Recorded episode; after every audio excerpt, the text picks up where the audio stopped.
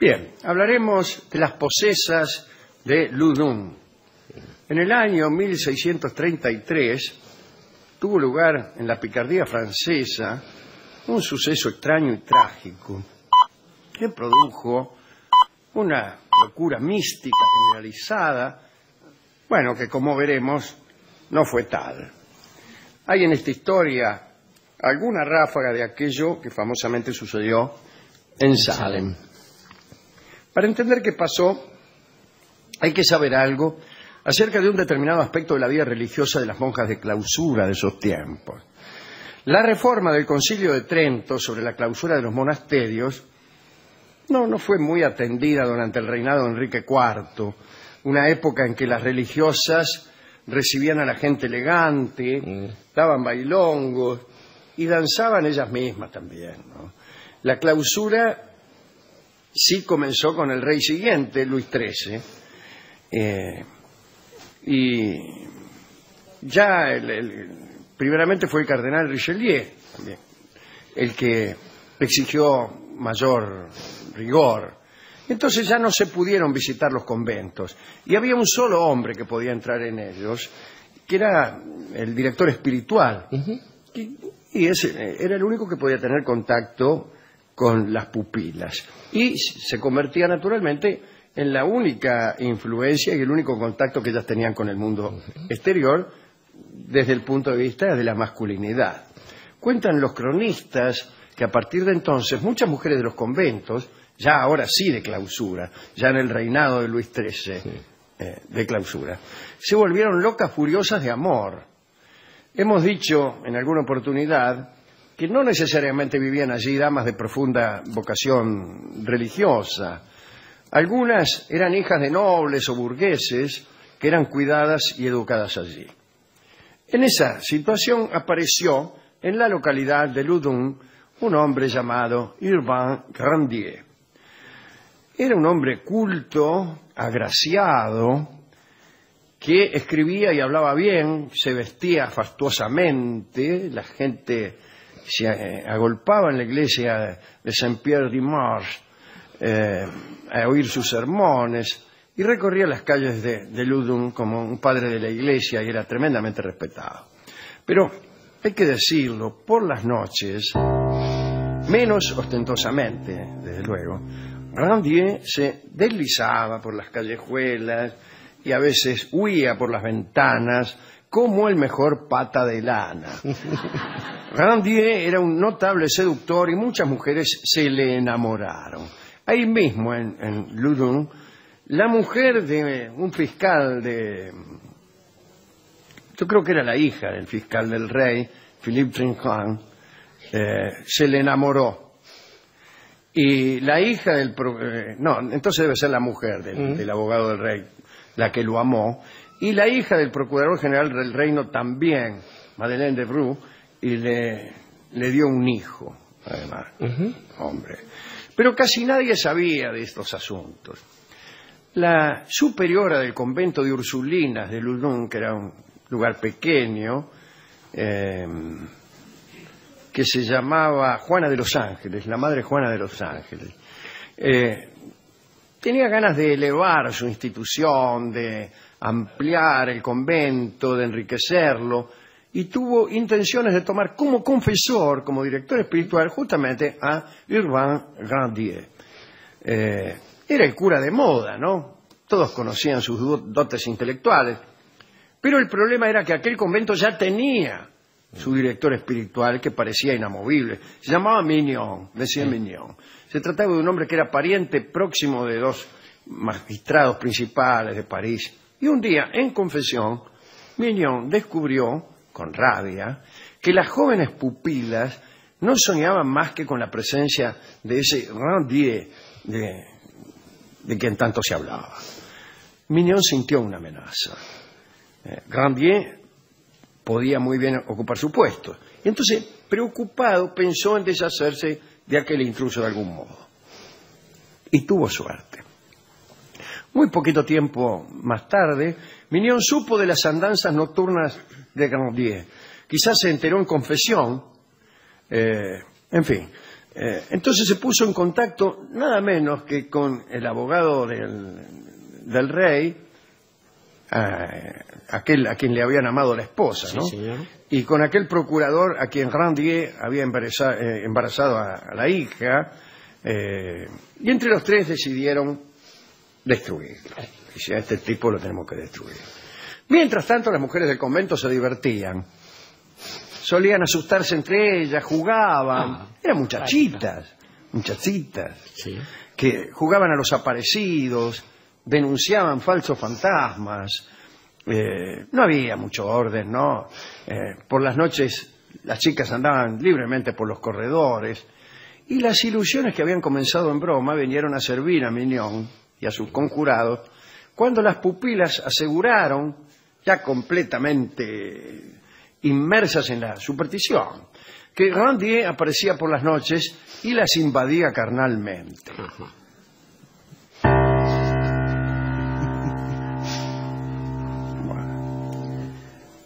Los tres enemigos creyeron que había llegado el momento. Claro que todo esto era producto de la situación en la que se encontraban las muchachas, de la fama que Randier tenía fuera de las murallas del convento, etcétera, etcétera.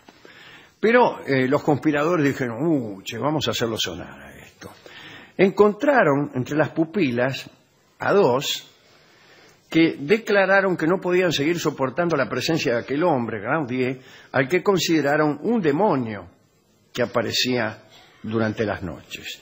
En realidad empezaron a decir que Grandier asumía las formas de distintos demonios, por ejemplo, Asmodeo, Zabulón, Isacarón, Astarot, Gresil, Amán, Leviatón, Behemoth, eh, etcétera.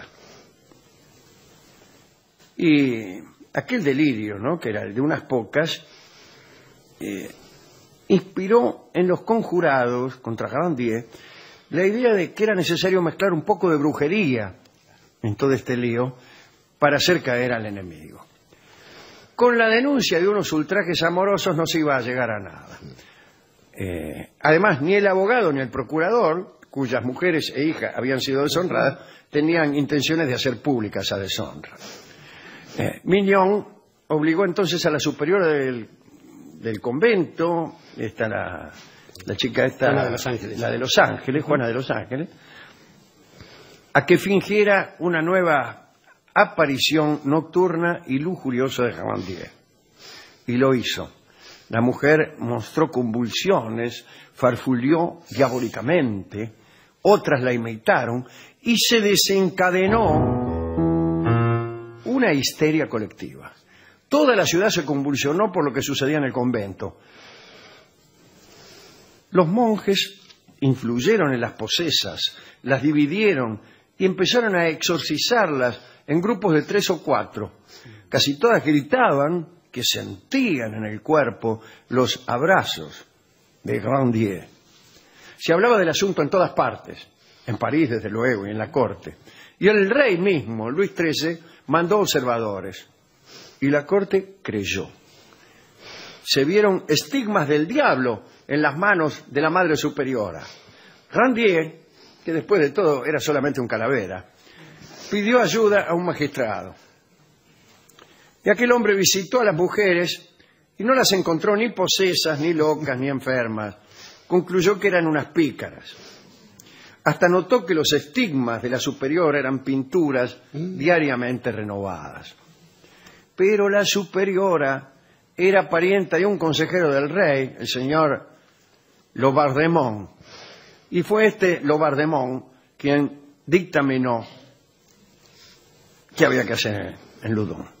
Llegó al convento en diciembre de 1633. Barrió con todo lo dicho por el magistrado que estaba defendiendo a Grandier y creyó las confesiones de las ursulinas. Y Grandier fue arrestado. Lo metieron en los calabozos.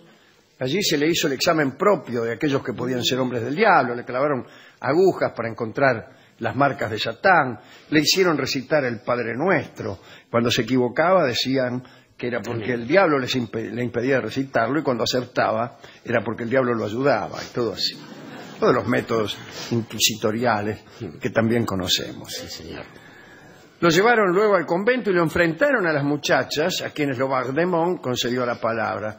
Y ahí las mujeres parecían unas especies de vacantes romanas. Es que un amigo boticario de Mignon las había emborrachado con unos brebajes para que parecieran delirantes y lograron una apariencia de realidad. Bueno, eh, Richelieu en sus memorias habla de este asunto y lo hace con vergüenza. Da a entender que se atuvo a los informes que le enviaron, que se sometió a la voz de la opinión, es decir, trata de, de, de librarse. Eh, Grandier fue condenado a la hoguera.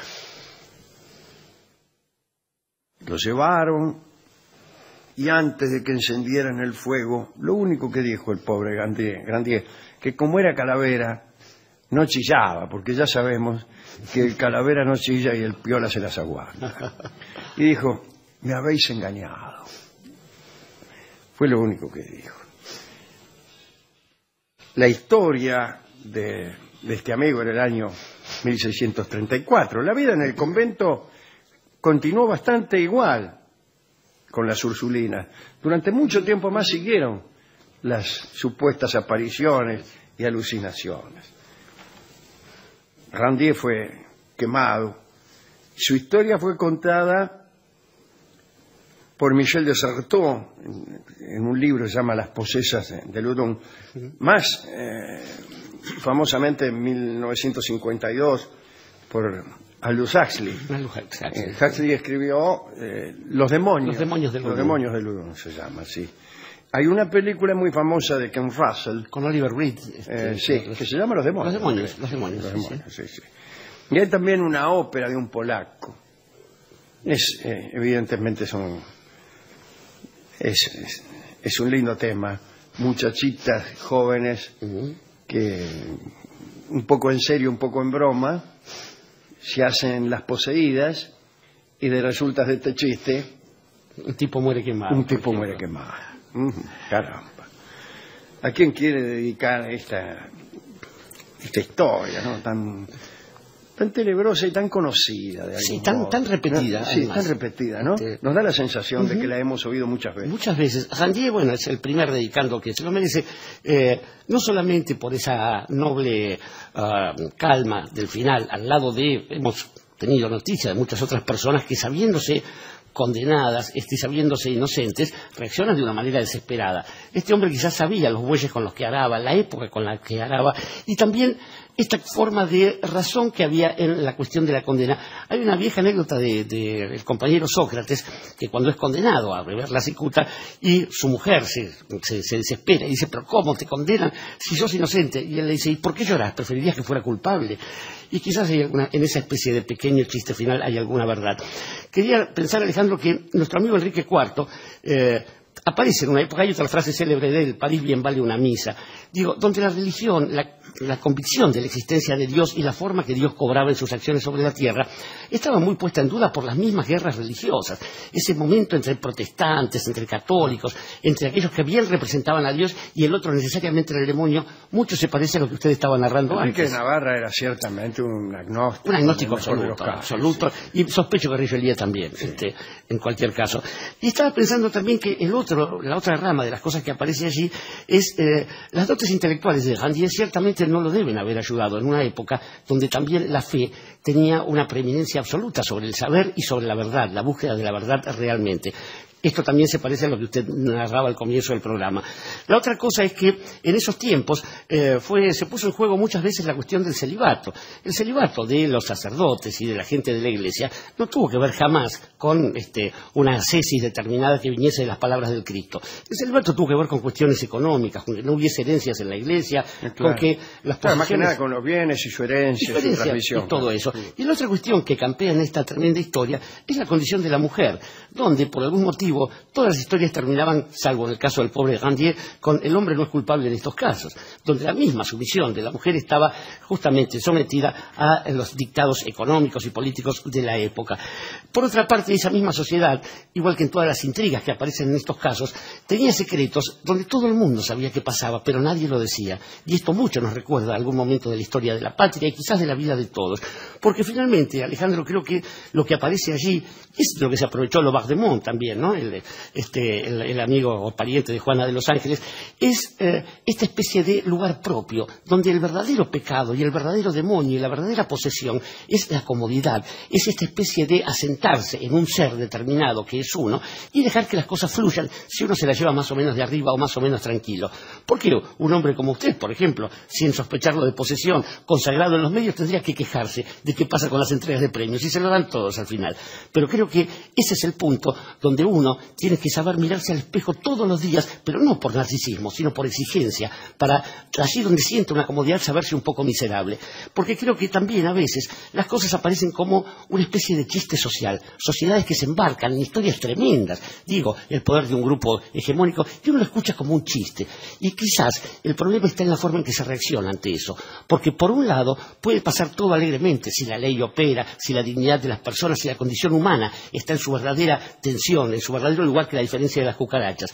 Porque en ese caso lo que se escucha es una pequeña carcajada o una simple sonrisa. Hay que preocuparse cuando ese chiste brutal y letal para el alma de todos, lo que reacciona, lo que genera como reacción es algo ciertamente aterrador y que es la verdadera posesión, esa especie de reacción histérica que se manifiesta en una risa loca. Risa loca es el tango que escucharemos por Horacio Sangán y Ubaldo de Lío.